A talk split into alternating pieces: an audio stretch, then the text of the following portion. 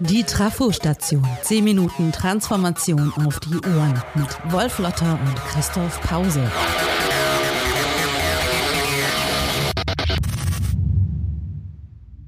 Liebe Zuhörende, in der zweiten Staffel der Trafo-Station beginnen wir heute mit einer Diskussion über die Frage, ob Marktwirtschaft oder Planwirtschaft die Lösung für Transformationsprobleme mit sich bringen kann.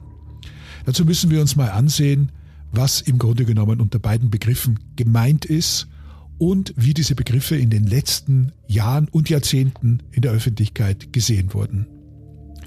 Mit dem Ende der kommunistischen Planwirtschaft im Jahr 1989 in weiten Teilen Osteuropas und schließlich mit dem Zusammenbruch der Sowjetunion 1991 schien die These des amerikanischen Politologen Francis Fukuyama vom Ende der Geschichte Wirklichkeit geworden zu sein. Er meinte damit, dass die ideologische Auseinandersetzung, die die Zeit des Kalten Krieges geprägt hatte, ja auch ökonomisch die Auseinandersetzung zwischen Kommunismus und Kapitalismus nun endgültig zu Ende gegangen wäre. Der Kapitalismus, damit die Marktwirtschaften, die es auf dieser Welt gibt, hätten gesiegt. Diese These war gleichsam begleitet von einer Art nüchternen Aufklärung. Die Marktwirtschaft mochte zwar kalt sein, aber sie sorgte jedenfalls in ihrer im deutschsprachigen Raum ausgeprägten sozialen Form, der sozialen Marktwirtschaft also, selbst für jene, die durch den Rost fielen, noch besser als die Planwirtschaft für die meisten, die in ihr mitmachten. Dann aber kamen die Nullerjahre, die aus den USA nach Europa übergreifende Finanzkrise, das Jahr 2008, 2009.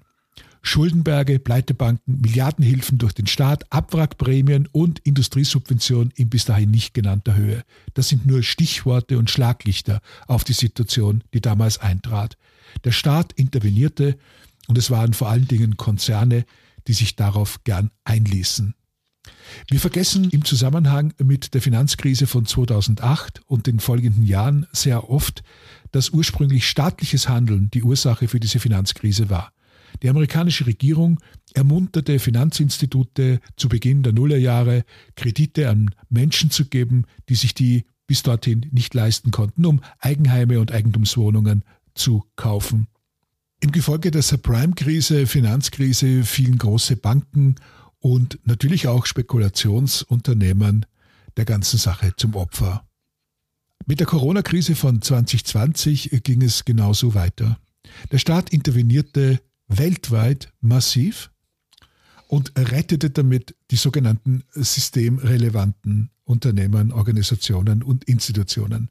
Allerdings kann man, wenn man genau hinschaut, schon mal die Frage stellen, was alles systemrelevant ist. Sind Fluggesellschaften samt und sonders systemrelevant? Wir haben einerseits also das Gute, dass Menschen kurzfristig durch diese Situation Hilfe und Unterstützung durch die Solidargemeinschaft erfahren haben, die der Staat organisiert. Andererseits aber ist es auch wieder so, dass sehr ausgewählte Gruppen bevorzugt wurden. Unternehmen, Konzerne, die dem Staat ohnehin sehr nahe standen und die politisch immer zu den Lieblingen der Wirtschaftsförderung gehörten. Das gilt nicht nur für Europa oder Deutschland, das gilt weltweit fast überall. Viele Unternehmen, die ganz ohne Corona und Corona-Hilfe nicht mehr konkurrenzfähig gewesen wären, erlebten durch die Seuche eine Reanimation. Das war einerseits falsch und andererseits richtig. Das klingt paradox, aber vielleicht halten wir uns da an den großen Ökonomen John Maynard Keynes. Da wird ja von vielen als Kronzeuge staatlicher Interventionspolitik ständig vereinnahmt. Dabei hat Keynes nur pragmatisch agiert. In schwierigen Zeiten, zu seinen Lebzeiten war das die Weltwirtschaftskrise von 1929, war staatliche Intervention auch im tiefsten Kapitalistenland die richtige Entscheidung. Roosevelts New Deal, Keynes Meisterstück, zeigte das deutlich und holte die USA aus einer langen Depression. An den New Deal schloss die Kriegswirtschaft an, die vielen Konzernen viel Macht aus der Hand des Staates gab. Am Ende dieser 20-jährigen Aufstiegsphase von Mitte der 30er bis zur Mitte der 50er Jahre aber zeigte sich, dass die Planvorgaben des Staates, vor allen Dingen des aufrüstenden Militärs, aus Unternehmern berechnende Bürokraten gemacht hatten. Der amerikanische Präsident Eisenhower warnte am Ende seiner Amtszeit vor dem militärisch-industriellen Komplex. Das war und ist nichts anderes als die Form von Unternehmen, die nur durch Aufträge des Staates existieren kann und für die Innovation nur mehr ein Mittel zum Zweck für noch mehr Steuergelder ist. Anders gesagt, man ist als Unternehmer nur mehr erfinderisch und fortschrittlich, wenn es dafür garantiert Geld vom Staat gibt. Und das wirkt sich mittlerweile auch auf kleine und Mittelunternehmen aus, die ähnliche Forderungen stellen. Ohne staatliche Intervention, so scheint es, gibt es fast nichts mehr. Ist das noch Marktwirtschaft? Walter Eucken, der Vater der sozialen Marktwirtschaft, hätte über diese Entwicklung wohl gelächelt. Der nüchterne Ökonom wusste, dass es keine reine Marktwirtschaft gibt und dass sie sich immer wieder kontextorientiert, je nachdem was passiert, mit planwirtschaftlichen staatlichen Maßnahmen vermischt. Seine neoliberale Idee, heute ein Schimpfwort geworden, bedeutete ursprünglich genau das Gegenteil. Große soziale Teilhabe, wirtschaftliche Freiräume für Unternehmer in einem Sozialstaat und einem gesetzlich klaren Handlungsrahmen. All das sollte verbunden werden. Hier sollten die Interessen aller Marktteilnehmer gewahrt werden können. Dieser Markt regelt es tatsächlich, denn hier geschieht nichts weiter, als dass sich Angebot und Nachfrage begegnen Verkäufer und Käufer ein Ort, an dem Menschen voneinander was wollen, was ihnen wechselseitig nützt. Ein Ideal, gewiss, aber ein Ideal, das man nicht aus den Augen verlieren sollte. Um dieses Ideal aufrechtzuerhalten, braucht es gelegentlich den Staat, braucht es das Gemeinwohl, braucht es die Intervention, braucht es Grundlagen und Durchschaubarkeit. Der Marktwirtschaft geht es heute so wie dem Sozialsystem, das an ihm hängt. Es ist undurchschaubar geworden, verwirrend, und es braucht dringend eine Grundüberarbeitung. Weder radikale Beschränkung noch völlige Rahmenlosigkeit tun dem Markt gut. Er ist ein Ort, auf den sich alle, wie es in einer Demokratie üblich sein sollte, einigen müssen. Bevor man handeln kann, muss man verhandeln. Das ist die Idee der Marktwirtschaft. Bevor man handeln kann, muss man verhandeln, sagt Wolf Lotter und damit begrüße ich euch herzlich zur heutigen Trafo-Station. Mein Name ist Christoph Pause, Chefredakteur von New Management. Bei mir ist Wolf Lotter heute nicht bei uns im Studio, sondern fernmündlich zugestaltet. Hallo Wolf. Hallo Christoph. Bevor man handeln kann, muss man verhandeln, sagst du. Und mein Eindruck ist, dass wir selten in den letzten Jahren so stark verhandelt haben wie in den letzten Monaten und äh, Jahren, wenn es um die Energiewende geht, wenn es um den Schutz vorm Klimawandel geht, ähm, gibt es so viele Vorschläge rund um staatliche Intervention oder Nichtintervention wie selten zuvor. Sind wir dabei, den Markt neu zu bereiten? Ich glaube nicht. Ich glaube, dass wir, äh, was das angeht, äh, den großen Fehler machen, dass wir jetzt nochmal ganz viel deutlicher machen, dass wenn der Staat nicht etwas vorgibt, wir überhaupt nicht handeln.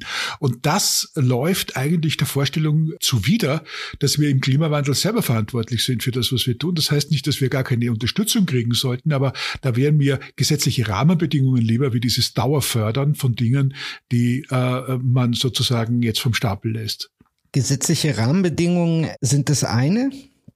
Regularien, die quasi die Richtung vorgeben, in die man sich entwickeln muss. Aber mein Eindruck ist, dass gerade rund um, um, um das Thema Sustainability sich wahnsinnig viele größere und kleinere Unternehmen auf den Markt gemacht haben, von sich aus Lösungen für diese Probleme anzubieten. Äh, findet da gerade ein Wandel statt? Also das ist schon so. Also es gibt gerade im, im Bereich der kleinen und mittleren Unternehmen, die man vielleicht unterhalb des Radars hat, viele, viele wirklich echt unternehmerische Aufbrecher. Äh, das finde ich auch ganz großartig. Allerdings gibt es auch das schlechte Vorbild der ganz großen, ich sage jetzt mal aus den klassischen Industrien, die darauf warten, dass bestimmte gesetzliche Maßnahmen ergriffen werden. Und dann sagt man, ja, dann können wir die Arbeitsplätze erhalten. Ja, äh, und da machen wir auch mit E-Mobilität mit. Und vorher warten wir ein bisschen ab. Und das ist natürlich fatal, weil das natürlich auch eine Signalwirkung hat auf den Mittelstand, auch auf die Kleinen. Die gucken natürlich oft auch in Kooperation, sind abhängig von denen, arbeiten mit denen zusammen und sehen dann, okay, die Großen machen so, dann müssen wir das auch so machen. Das ist kulturell ziemlich schwierig. Ich glaube, äh, das Einzige, was man tun kann, ist ein Aufbruch in so eine ökologische Moderne, in der auch klar ist, dass Marktwirtschaft ein unglaublich wichtiger Treiber ist für diesen ökologischen Umbau und für die Transformation. Und das passiert ein bisschen, aber noch immer viel zu wenig. Was wäre denn für dich die Aufgabe der Politik genau in diesem Moment, um zu verhindern, dass äh, alle nur darauf warten, dass der Staat sie subventioniert?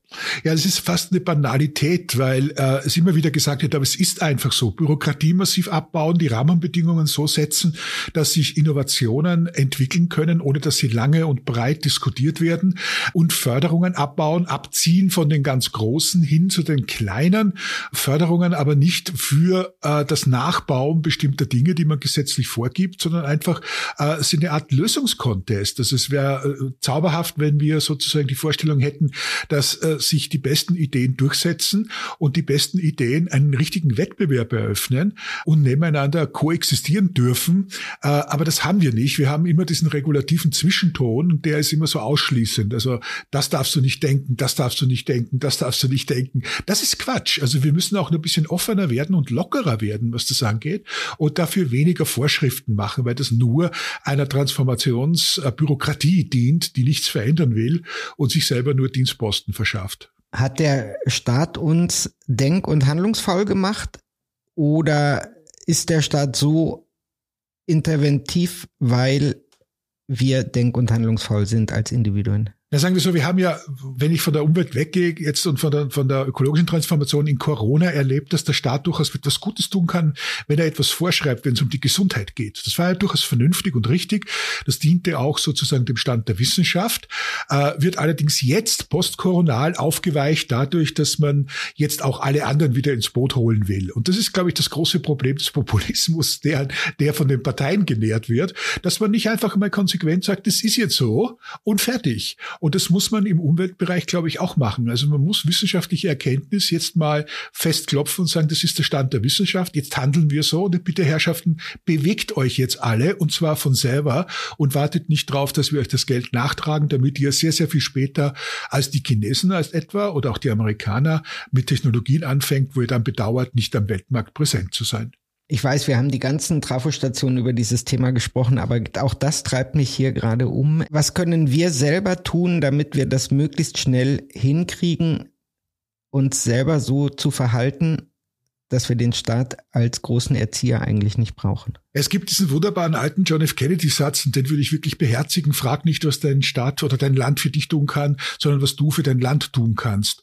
Und das, kann, das Land kann man auch für die Sache ersetzen. Und wenn man tatsächlich weiß, dass die ökologische Transformation was Wichtiges ist, dass aber auch die Transformation in der Ökonomie und in der Organisation wichtig ist, dass sich das mal ändert, was da alles schief läuft, dann kann man immer nur sagen, geh in die Verantwortung, trau dich was, geh voran, auch dann, wenn es keine Kohle dafür gibt.